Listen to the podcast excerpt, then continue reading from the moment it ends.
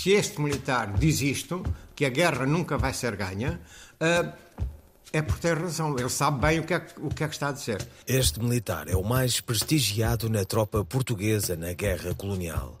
António de Spínola escreve que não há solução militar para a guerra. O livro do Spínola tem esse grande papel que é despertar o país para uma outra opção. Fevereiro de 74.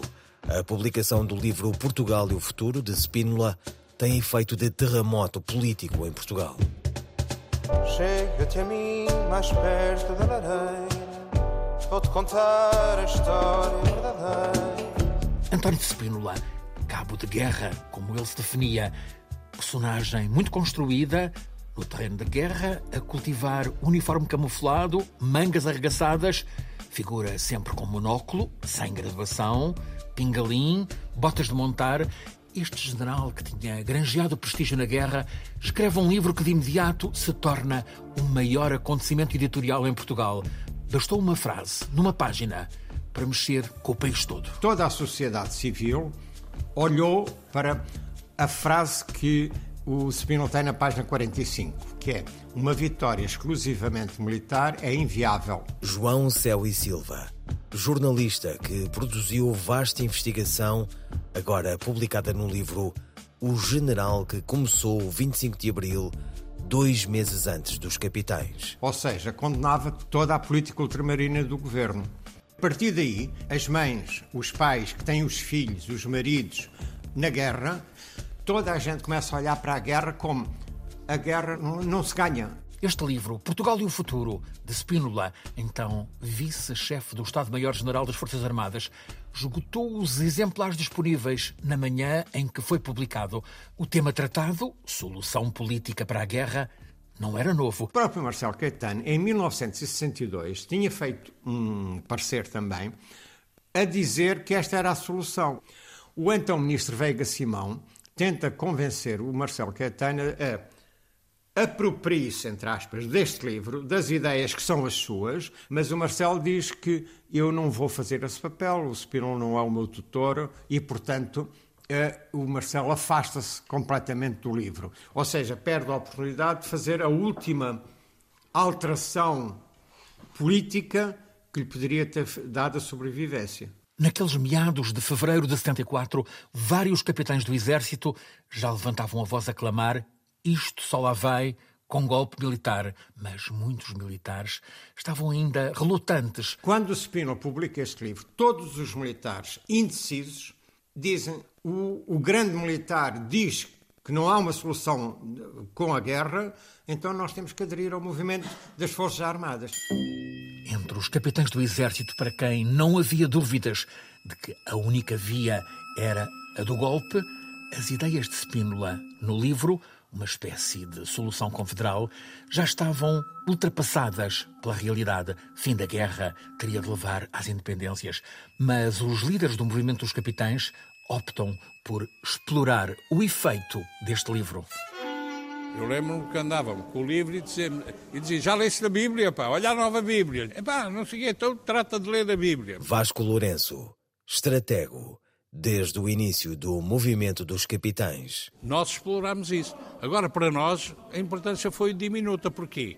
as teses dele já são ultrapassadas. Spínola era um general com ambições de futuro. A ideia de escrever este livro nasceu ano e meio antes da publicação, quando Spínola era comandante militar na Guiné e percebeu, e disse, embora sem ser ouvido, que não havia solução militar para a guerra colonial. O livro nasce de uma coincidência que é o chefe de gabinete dele, o embaixador Nunes Barata, veio a Lisboa e leva o livro do Franco Nogueira, As Crises e os Homens. E dá. O Sr. General tem aqui um livro que lhe pode interessar. O Spino fica com o livro e, ao fim de uma semana, pega no livro e chega ao pé do Nunes Barata e diz: atira o livro para cima da mesa e irritado diz: Este livro precisa de uma resposta. E então começa a escrever o Portugal e o Futuro. Spínola junta fiéis para o ajudarem a escrever este livro. O Spino tinha consciência de que não tinha capacidade para escrever um ideário para mudar o país como ele queria. Então o que é que ele faz? Vai distribuindo entre os subordinados dele, entre o, Manuel Monge. Nomes, para além de Monge? Carlos Fabião, Ricardo Durão, Firmino Miguel, Artur Batista, Pereira da Costa, Almeida Bruno, Carlos Azeredo, Carlos Moraes, Dias de Lima, António Ramos. O jornalista António Valdemar e uma outra pessoa da confiança de Spínola, José Blanco, encarregam-se de cozer organizar a coesão do livro.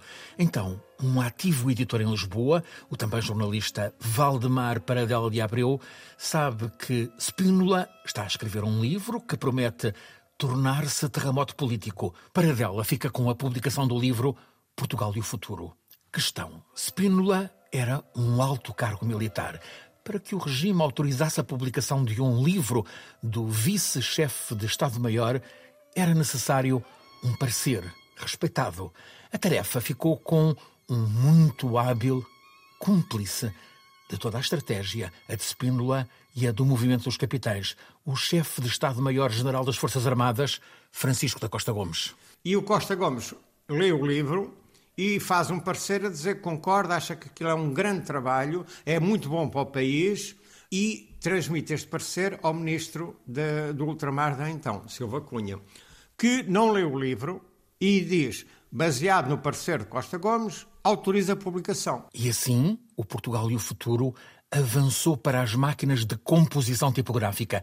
Para garantir que o livro via a luz do dia, a impressão passou por cinco gráficas diferentes e os dias antes do lançamento foram um manto de cuidados sob o comando do editor Paradel de Oliveira. Ele alugou um apartamento em cima do Apollo 70 e era ali que o livro era feito, revisto, era tudo ali. Entretanto, já tinham enviado uma cópia para a França. Caso o livro fosse apanhado, poderia ser publicado em França. E o livro, Portugal e o Futuro, é posto à venda. Marcelo Caetano, de imediato, apresenta a admissão de presidente do Conselho. O presidente da República, Américo Tomás, não aceita. Responde com uma frase: Se for para ir ao fundo, vamos todos juntos. Foram nos corredores da conspiração. A maré vai enchendo. Neste episódio, o livro de Spínola. No próximo, a historiadora Maria Inácia Rezola vai explicar-nos como, na reunião de 5 de março em Cascais, o movimento dos capitães passa a ser o movimento das Forças Armadas. Em Cascais, o que é que acontece? Formalmente estabelece qual será a base de trabalho para fazer o futuro programa do movimento. Chega-te a mim mais perto da lareira, vou-te contar a história verdadeira